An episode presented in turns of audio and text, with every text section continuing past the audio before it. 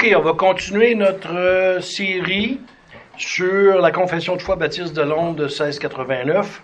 On est déjà rendu à notre 17e leçon.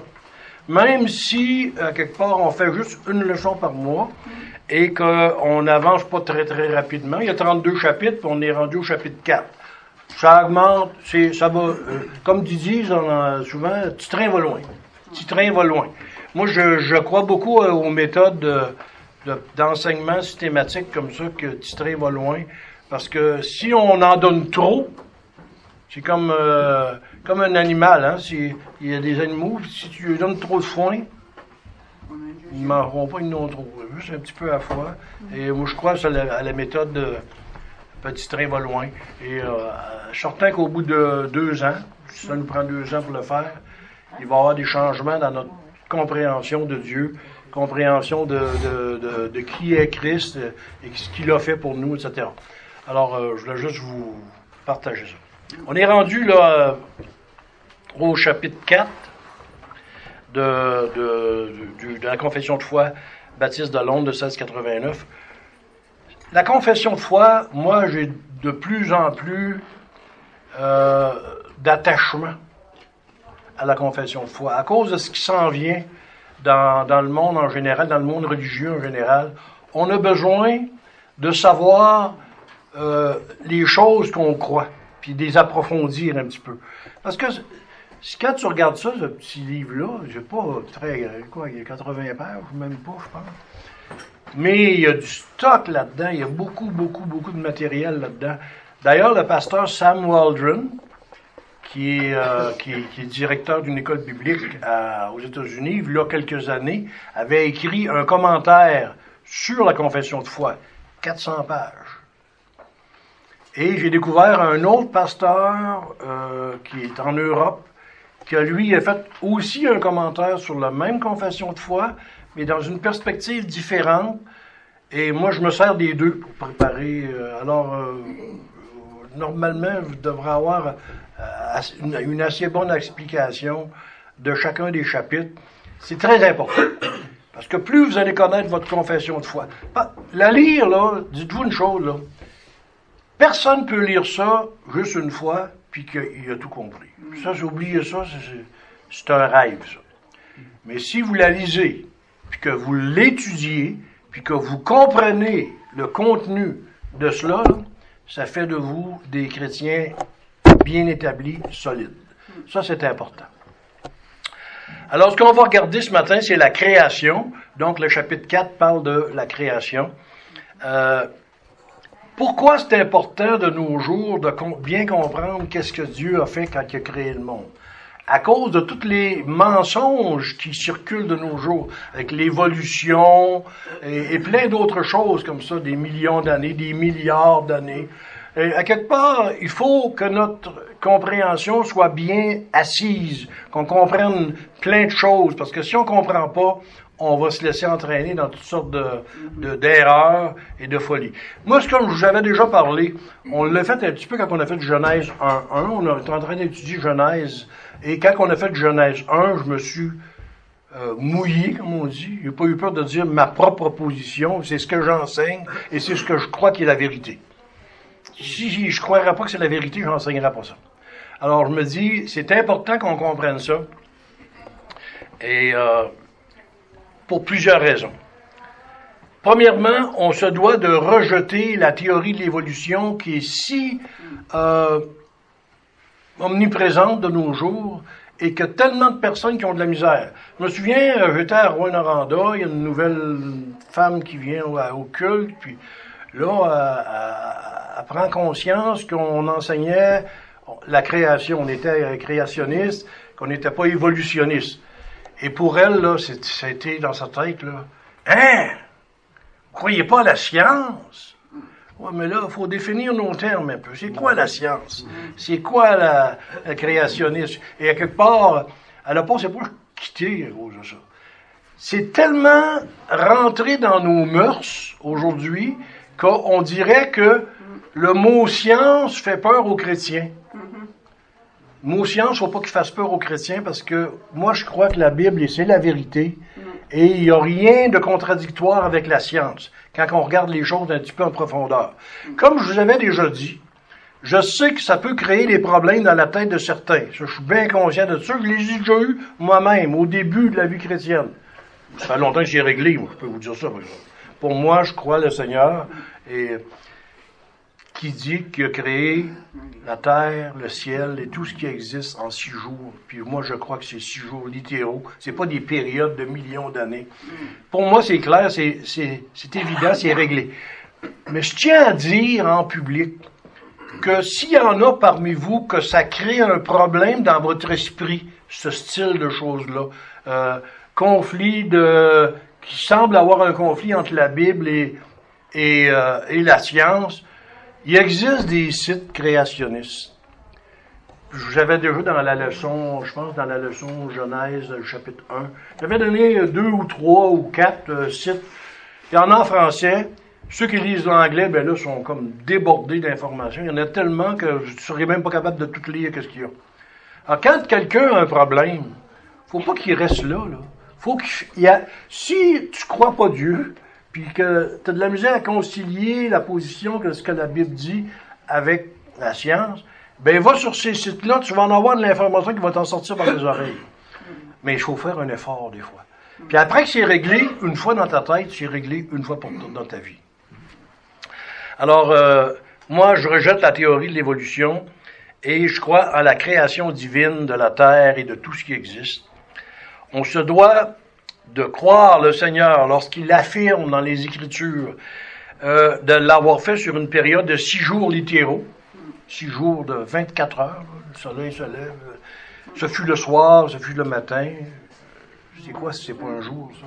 C'est pas des périodes. Et il y a plein d'autres arguments, mais ces sites-là sont littéralement bourrés d'arguments, plus solides les uns que les autres. Alors, euh, il faut des fois, si on a un problème, se donner la peine. Et je crois aussi à ce qu'on appelle la, euh, la, création récente. Quand on parle de millions d'années, de milliards d'années, moi je n'embarque pas là-dedans, c'est entre 6 000 et 10 000. La plupart des grands, euh, des conservateurs vont dire entre 6 000 et 10 000 ans que la Terre existe. Puis, il, y a, il y a des raisons pour lesquelles on dit entre 6 000 et 10 000, mais on ne rentrera pas là-dedans matin, c'est pas le but. Là. Mais euh, c'est une, moi je crois à création six jours littéraux, et sur une période de entre 6 et 10 000 années. Donc la Terre jeune qu'on appelle. Et je sais que les scientifiques, moi je mets les guillemets, on dit que c'est scientifique, mais en tout cas ça. Je ne pas rentrer là-dedans ce matin, mais c'est un gros, un gros sujet. Mais euh, pour ça que c'est important de, le reviser puis de prendre position.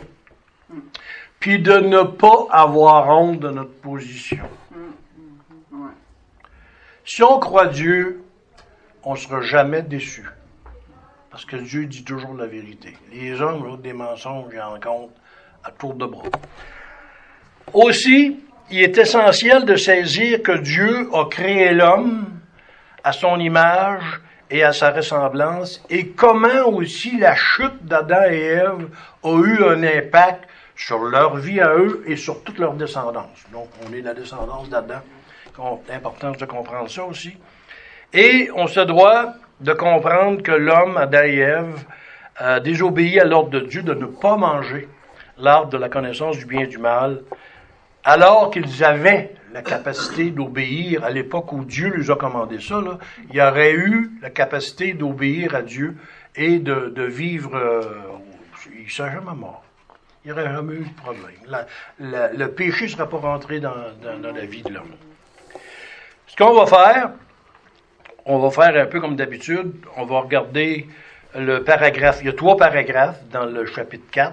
On va regarder le paragraphe 1 du chapitre 4, on va le lire. Après ça, on va regarder, on va, on fait comme d'habitude, on va prendre la, la grande phrase et on va la couper en petits morceaux puis on va essayer de comprendre un peu le sens de ça. Quoique c'est pas si difficile que ça à comprendre, même à la première lecture. Disons que la création, c'est pas la partie de la confession de foi qui est la plus difficile à comprendre. Il y a d'autres bouts qui sont plus, difficiles un peu que ça. Alors, qu'est-ce que ça dit? On, la lit ensemble. Euh, paragraphe 1 du chapitre 4 de la confession de foi baptiste de Londres de 1689. Au commencement, il a plu à Dieu, Père, Fils et Saint-Esprit, pour la manifestation de sa gloire et de son éternelle puissance, de sa sagesse et de sa bonté, de créer ou de faire en six jours le monde et tout ce qui s'y trouve, choses visibles et invisibles, et tout était très bon. Alors, on a un paquet de versets. C'est intéressant quand on étudie ça, je vous l'ai déjà dit, mais je pense qu'il faut le redire encore. Une confession de foi, c'est écrit par des théologiens, il y avait au-dessus de 100 quelques pasteurs anglais des, années 1700 qui se sont mis ensemble, qui ont travaillé à rédiger ça. Mais essayez de, essayez de, mettre 100 quelques pasteurs, je pense qu'il était à 100, je ne me souviens plus du nombre exact, en tout cas au-dessus de 100 pasteurs. Essayez de les faire mettre d'accord sur la formulation de, quelque chose. Vous allez voir que c'est du stock parce que tout le monde a ses petites réserves, tout le monde a sa façon, tout le monde ils se sont entendus sur la, cette phraséologie-là.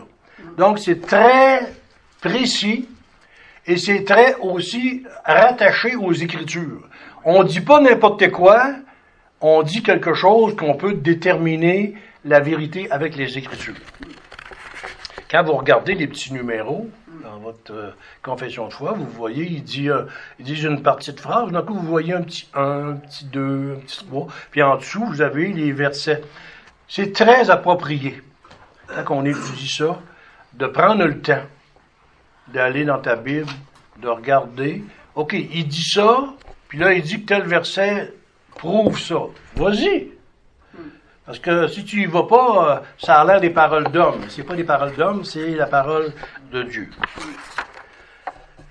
Alors la première chose à remarquer dans cette phrase-là, c'est au commencement. Donc, euh, au commencement de la création, ça veut dire qu'il y a eu un commencement.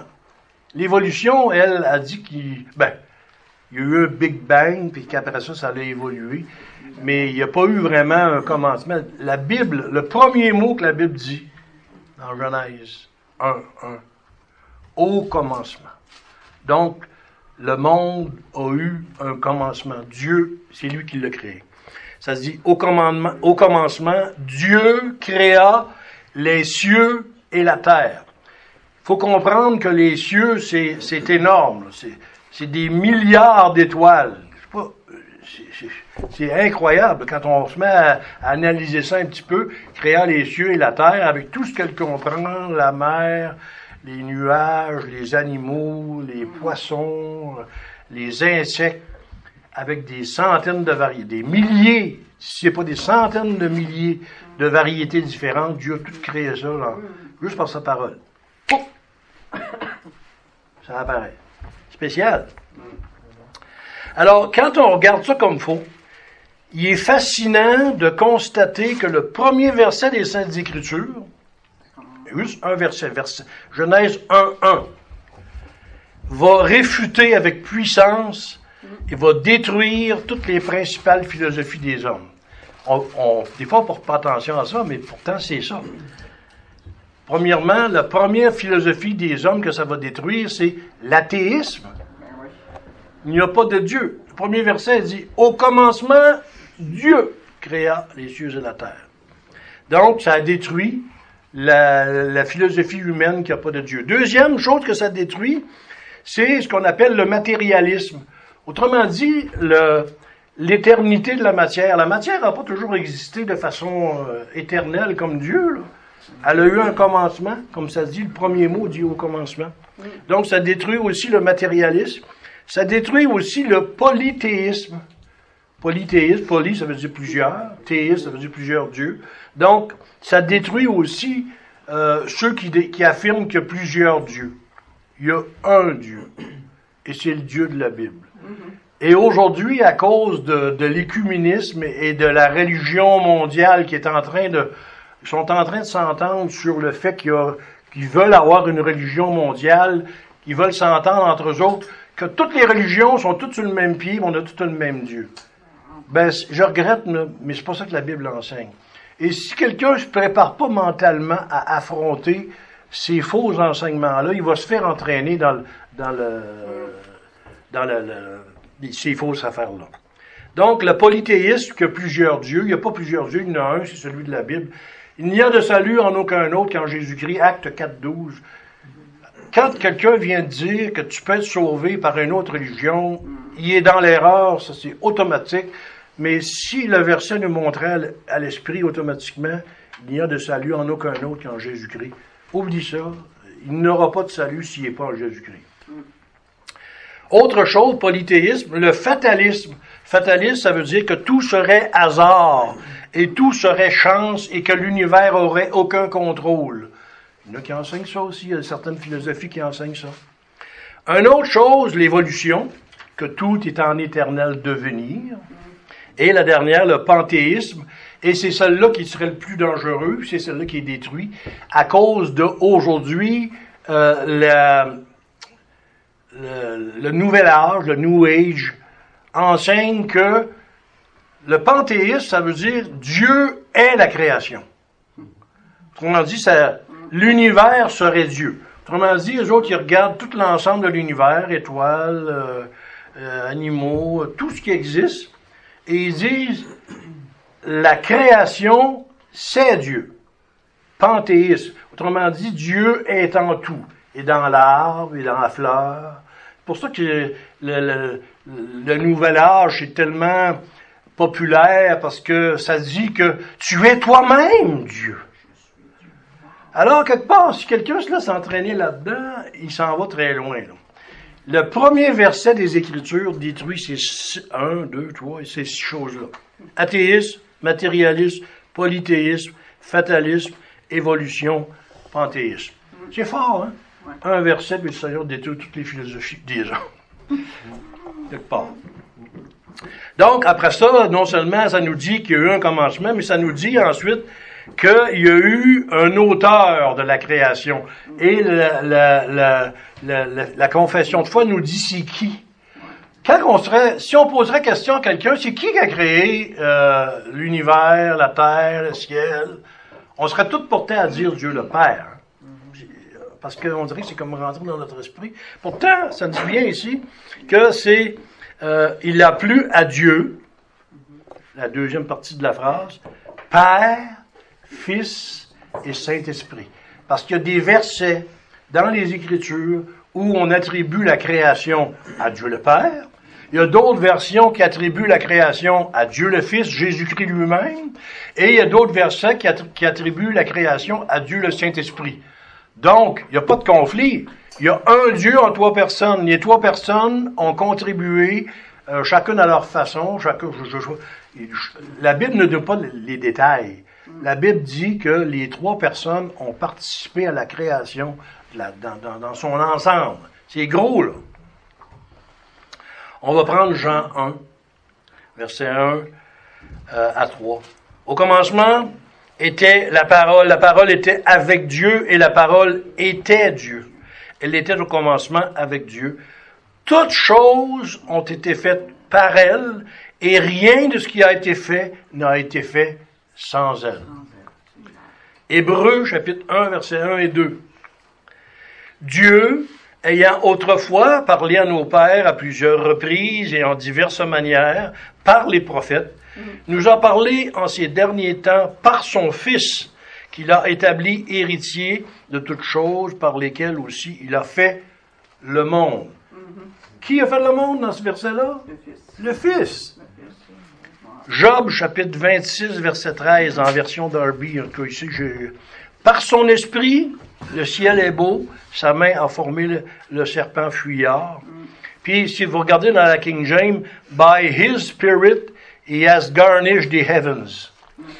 Par son esprit, il a garni le ciel. Et euh, en tout cas, on voit très bien, on peut, et on pourrait allonger la liste, là.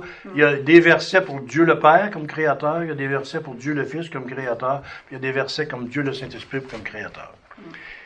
Et ensuite, la Bible nous dit la raison pour laquelle il a créé toutes choses. Et ça dit, pour la manifestation de sa gloire. Manifester, ça veut dire quoi? Ça veut dire rendre visible. Il a fait la chose de la création, les étoiles, le ciel, les planètes, la terre, tout. Mais c'est pour rendre visible sa gloire. Qu'est-ce que c'est la gloire de Dieu? C'est la manifestation, c'est la manifestation simultanée de chacun de ses attributs, mais tout en même temps. Ça veut dire que quand on regarde la création, on voit Dieu une facette. On peut regarder différentes facettes. Disons que vous regardez une fleur, vous la trouvez super belle. Vous voyez la beauté de Dieu. D'autres affaires, ça va être un autre aspect. Mais tous les attributs de Dieu se manifestent à l'intérieur de sa création. Alors, il l'a fait, le monde, pour la création de sa gloire et de son éternelle puissance. Si quelqu'un ne voit pas la puissance de Dieu à travers sa création, quand on compte le nombre d'étoiles, des milliards d'étoiles, une étoile plus pesante que la Terre, et sont à des millions d'années-lumière, si quelqu'un ne voit pas que Dieu, fallait que ça prenne un Dieu tout-puissant pour dire juste avec une parole. Dieu n'a même pas utilisé toute sa puissance, juste par sa parole. Il l'a dit et la chose fut. C'est, euh, on dit comme on dit en québécois, c'est flyé. Très flyé même. Donc pour la manifestation de sa gloire et de son éternelle puissance, de sa sagesse. Alors quand on regarde tout ce qui existe autour de nous, les animaux, les arbres, euh, on regarde euh, des, personnes qui sont en train de faire des, des sucres, les arbres, le sucre, ça vient de qui? Ça vient du Seigneur. Tout vient du Seigneur. Tout, tout, tout, tout vient du Seigneur. Ça sagesse, il y a plein de sagesse à l'intérieur de ça. Et aussi, il y a sa bonté. Donc, il a fait le monde pour la manifestation de sa gloire, la manifestation simultanée de l'ensemble de chacun de ses attributs, et aussi de son éternelle puissance, de sa sagesse et de sa bonté. Romains 1, verset 20. En effet, les perfections invisibles de Dieu, sa puissance éternelle et sa divinité se voient comme à l'œil depuis la création du monde quand on les considère dans ses ouvrages de sorte qu'ils sont inexcusables. Les hommes sont inexcusables, même s'ils n'ont jamais entendu parler de l'Évangile de leur vie, sont inexcusables juste par le fait que les choses existent et qu'ils les voient et que les perfections invisibles de Dieu se voient à travers sa création.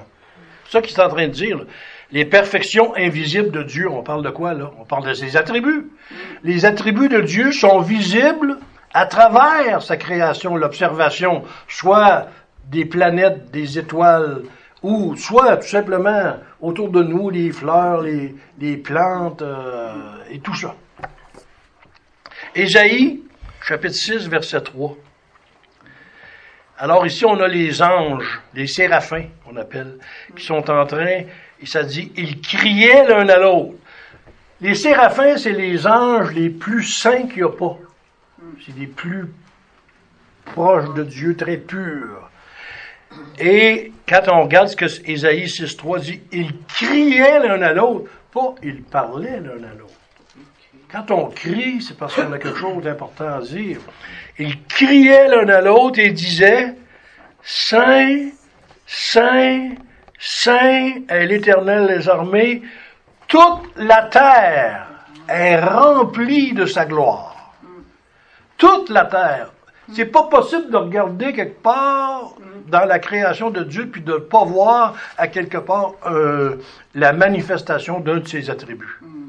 C'est-tu magnifique, ça? Très magnifique. Et là, on pourrait aller voir plein d'autres versets. Ceux à qui je donnerai les feuilles, je vous ai mis d'autres versets que vous pourrez aller voir.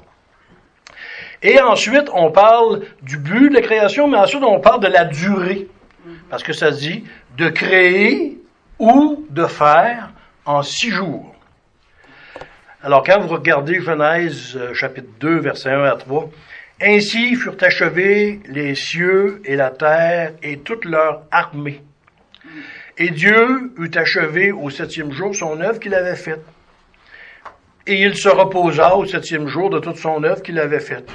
Et Dieu bénit le septième jour et le sanctifia, parce qu'en ce jour-là, il se reposa de toute son œuvre pour l'accomplissement de laquelle Dieu avait créé. Regardez bien Genèse, euh, Exode 20, versets 8 à 11. C'est quoi Exode 20? La loi. Décalogue, le dix commandements de Dieu. Regardez bien ce que Dieu dit. Pour ceux qui disent que les périodes, que c'est pas des c'est pas des jours, que c'est des périodes sur des millions et des millions d'années. Regardez bien, quand vous lisez Exode 20, vous vous rendez compte, la Bible se tient à partir de Genèse, Exode. Souviens-toi du jour du repos pour le sanctifier. C'est quoi le jour du repos? C'est aujourd'hui? Tu travailleras six jours et tu feras toute ton œuvre. Mais le septième jour est le repos de l'Éternel ton Dieu. Tu ne feras aucune œuvre en ce jour-là, ni toi, ni ton fils, ni ta fille, ni ton serviteur, ni ta servante, ni ton bétail, ni l'étranger qui est dans tes portes, car l'Éternel a fait en six jours les cieux et la terre. Si ça aurait été des périodes, là, il n'aurait pas dit. Il a fait ça en, en six périodes. Dit, car l'Éternel a fait en six jours les cieux et la terre, la mer et tout ce qui est en eux, et il s'est reposé le septième jour. C'est pourquoi l'Éternel a béni le jour du repos et l'a sanctifié. Pourquoi on est ici aujourd'hui? Parce qu'on on- on obéit au Seigneur, et le jour du Seigneur se doit de lui être consacré pleinement et entièrement. Après ça, ça nous dit l'étendue de la création. Jusqu'où il est allé dans sa création. Alors, ça dit, le monde et tout ce qui s'y trouve. Et c'est gros. S'il faudrait rentrer dans les détails de ça, puis commencer à donner le nombre des étoiles, puis commencer à rentrer vraiment dans les détails de ça, quand on dit le monde et tout ce qui s'y trouve, ça serait, on pourrait passer, je pense, des années juste à énumérer, juste à énumérer. Des fourmis, il y en a 56 000 sortes, et il y a des... C'est énorme, là. Alors, tout ce qui s'y trouve, et regardez, il va encore plus loin, chose visible, ça veut dire qu'il a créé ce que je vois, mais il a aussi créé des choses que je ne vois pas, parce qu'il dit, il a créé les choses visibles et invisibles. Un exemple de choses invisibles. Les anges. Dieu a créé les anges, le ciel, le ciel, l'enfer. Je la, je la vois-tu, l'enfer, moi? Je la vois pas, mais la Bible dit qu'elle existe. C'est lui qui l'a créée. À quelque part, il a créé tout ce qui existe, visible et invisible. Et on va le voir le, le, le- le verset Colossiens 1, verset 16. Car, on parle de Jésus-Christ dans Colossiens, là, 1, verset 16. Car c'est en lui qu'ont été créées toutes choses, dans les cieux et sur la terre, les visibles et les invisibles, soit les trônes, soit les dominations, soit les principautés, soit les puissances. Tout a été créé par lui et pour lui. La personne de Jésus-Christ est au centre de toutes les Écritures. Quand vous lisez votre Ancien Testament, ça parle toujours de Christ d'une façon ou d'une autre. Tout a été créé par lui et pour lui. À quelque part, c'est, une bonne chose à, à se souvenir. Et le résultat de la création, ça dit dans Genèse 1, 31. Et Dieu vit tout ce qu'il avait fait. Il l'a fait ex nihilo, qu'appelle ça, à partir de la puissance de sa voix. Et Dieu vit tout ce qu'il avait fait. Et voici, c'était très bon. Le jugement divin sur ce qu'il avait créé. Quand Dieu crée quelque chose, c'est pas de la, scrap, comme on dit. C'est tout ce qu'il avait créé, sans exception, était bon. Et là, ça dit, il y eut un soir, il y eut un matin, ce fut le sixième jour. Deuxième point qu'on va regarder, c'est qu'on va regarder le paragraphe 2. Euh, après avoir fait toutes les autres créatures, Dieu créa l'homme. Il les créa mâles et femelles, avec des âmes raisonnables et immortelles, qui les rendaient propres à cette vie avec Dieu pour laquelle il les avait créés. Ils ont été faits à l'image de Dieu, en connaissance, justice et vraie sainteté, ayant la loi de Dieu inscrite dans leur cœur, et le pouvoir de l'accomplir. Ils avaient cependant la possibilité de la transgresser, euh, puisqu'ils étaient laissés à la liberté de leur propre volonté qui était capable de changement. Alors on regarde la constitution de l'homme. Après avoir fait toutes les autres créatures, autrement dit, le Seigneur, il nous a gardés comme...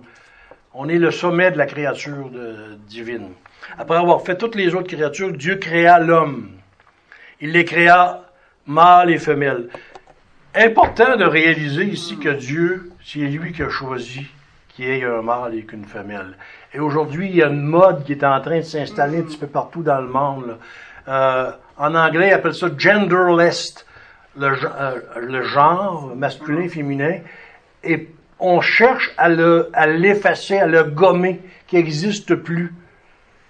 Pourtant, ici, c'est clair. C'est qui a décidé que, que, je, que, que je viendrai au monde un mâle? Puis qui a décidé que ceux qui sont des femmes, que vous, vous seriez des femmes? Il n'a pas décidé que, même que tu sois rendu à 7 ans, 8 ans, 10 ans, 12 ans, 15 ans, 30 ans, que tu vas décider, ah ben là, moi je suis pas une femme, t'es un homme. Ou ben non, l'homme va changer d'idée, quand il va arriver à 30 ans, il va dire, moi je suis pas un homme, t'es une femme. Puis que là, ils vont te faire les opérations. Oh. C'est Dieu qui t'a donné, qui t'a créé de cette façon-là. Quand on dit que c'est important, notre confession de foi, juste ici, juste ce petit bout-là. Après avoir fait toutes les autres créatures, Dieu créa l'homme, il les créa mâles et femelles, avec des âmes raisonnables et immortelles. Donc l'homme a été créé, le dernier, il est le chef-d'œuvre de la création. On est le chef-d'œuvre de la création de Dieu. On a gâté la sauce un peu à cause du péché, là, mais on était quand même le, chef-d'œuvre de la création de Dieu. Donc la parole nous dit qu'on est composé d'un corps et d'une âme immortelle. Ça veut dire que peu importe, disons qu'il y en aurait ici parmi nous qui ne seraient pas sauvés. là. On a tous un corps, on les voit, je vous vois tous, donc vous avez un corps. L'âme immortelle, ça veut dire que peu importe si vous n'allez pas au ciel, vous allez aller en enfer. Mais immortel, ça veut dire que votre âme, après votre décès, ne mourra pas.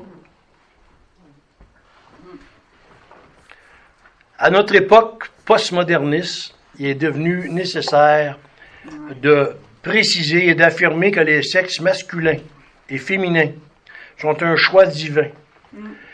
Je vous avais déjà passé la- le document qui s'appelle La Déclaration de Nashville sur le genre et la sexualité.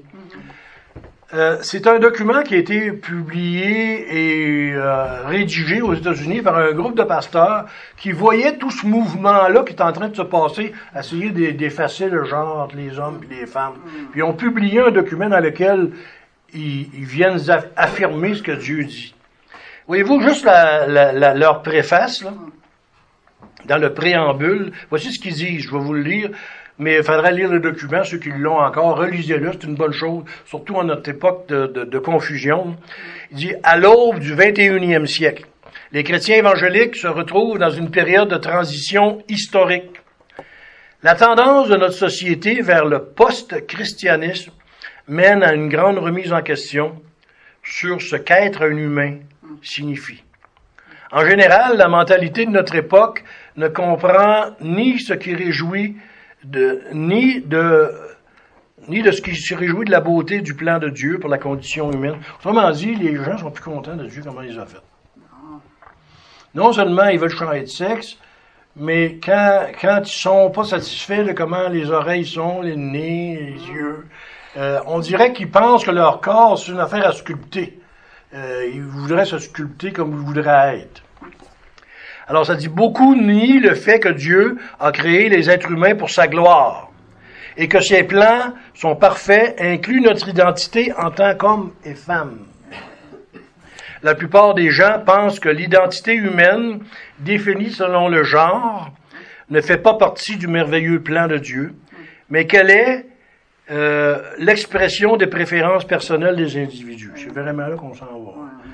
La personne, on entend parler de ça, des petites filles de 6 ans qu'ils se sentent gars, ils se sentent gars puis ils veulent avoir une opération. Puis la même chose pour les gars ou les filles. Et, et et c'est pas qu'une question d'âge, 6 ans, 10 ans, ça peut arriver à tout âge. Alors je continue, le plan très saint de Dieu, qui a pour but la joie entière et durable de ses créatures, est remplacé par des alternatives insensées qui tôt ou tard brise la condition humaine et déshonore Dieu. Genèse 1, verset 27. Dieu donc créa l'homme à son image. Il le créa à l'image de Dieu. Il les créa mâle et femelle. Genèse 2, verset 7. Et l'Éternel Dieu forma l'homme de la poussière de la terre et souffla dans ses narines une respiration de vie. Et l'homme devint une âme vivante. Regardez bien ce que le Seigneur Jésus-Christ lui-même dit dans les Écritures, dans l'Évangile de Matthieu, chapitre 10, verset 28. Le Seigneur, il dit aux disciples, c'est à nous qui parle. Il dit, et ne craignez point ceux qui ôtent la vie du corps et qui ne peuvent faire mourir l'âme. Comment quelqu'un voudrait vous faire mourir votre âme?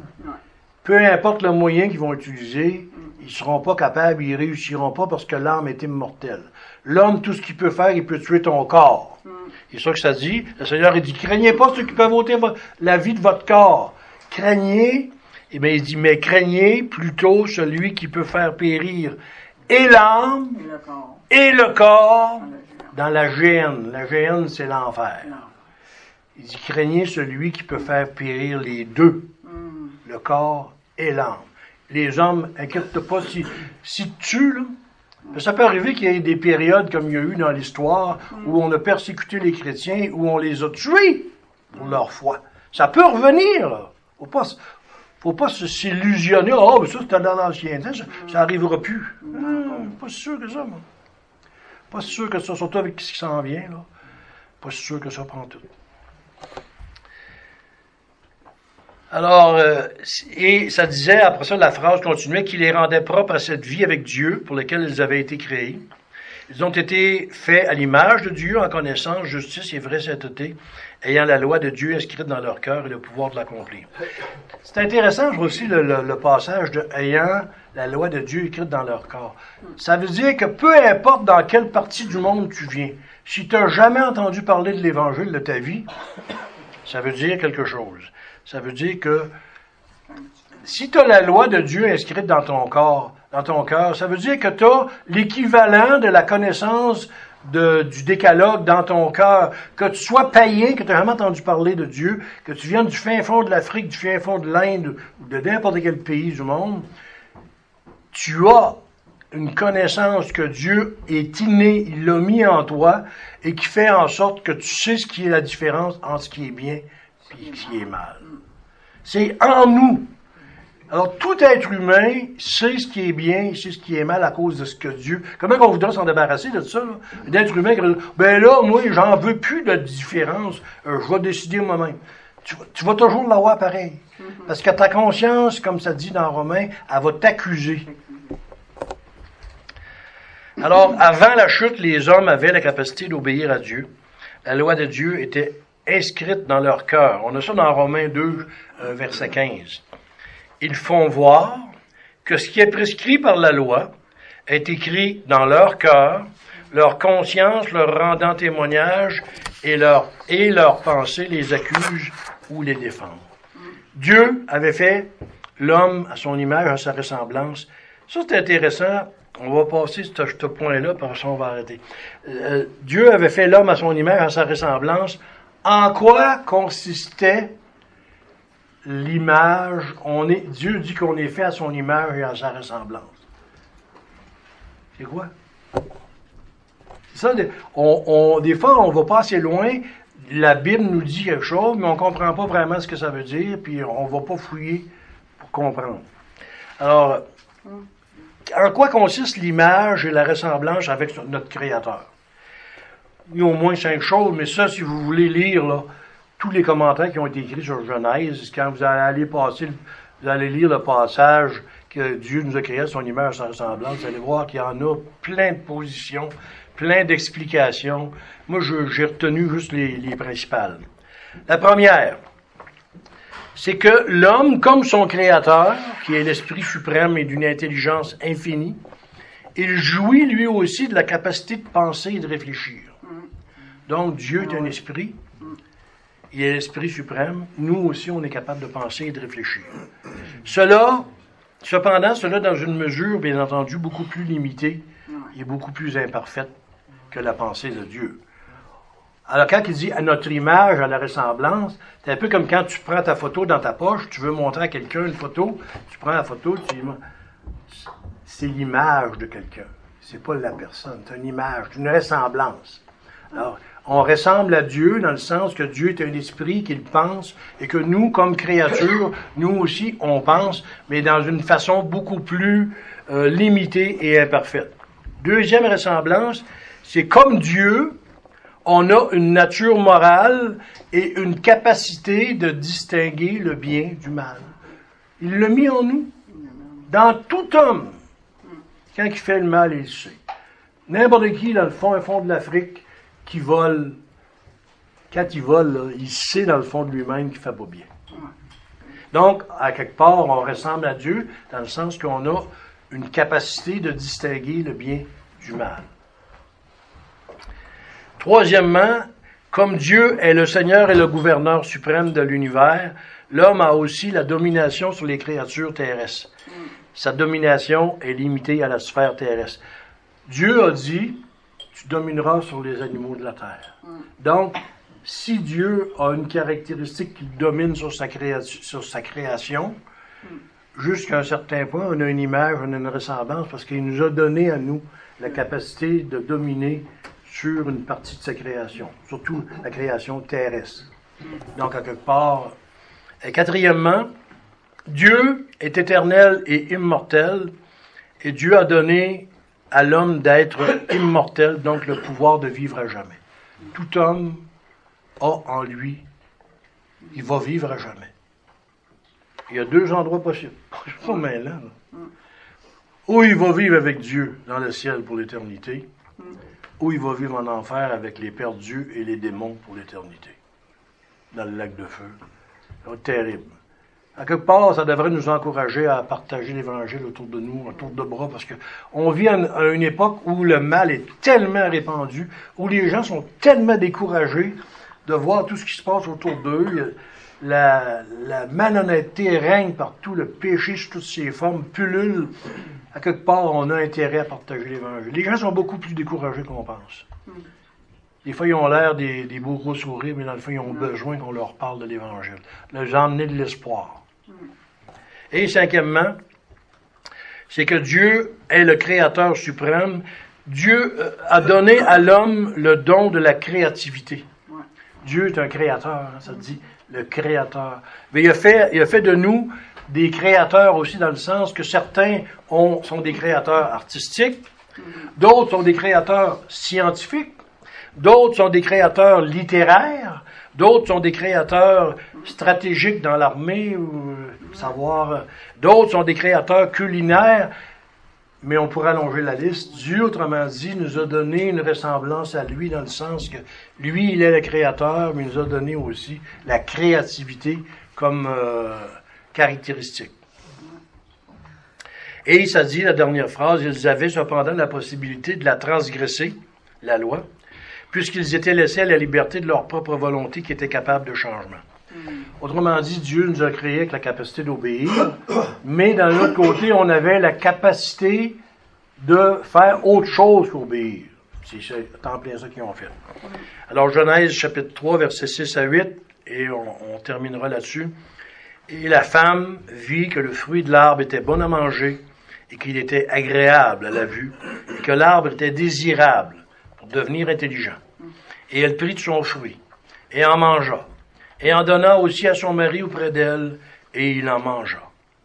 Et les yeux de tous deux s'ouvrirent et ils connurent qu'ils étaient nus et ils cousirent des feuilles de figuier et se firent des ceintures et ils entendirent la voix de l'Éternel Dieu qui se promenait dans le jardin au vent du jour. Et Adam et, sa femme se cachèrent de devant la face de l'Éternel au milieu des arbres du jardin. On va terminer là, on terminera la leçon euh, la prochaine, euh, prochaine fois qu'on se rencontrera.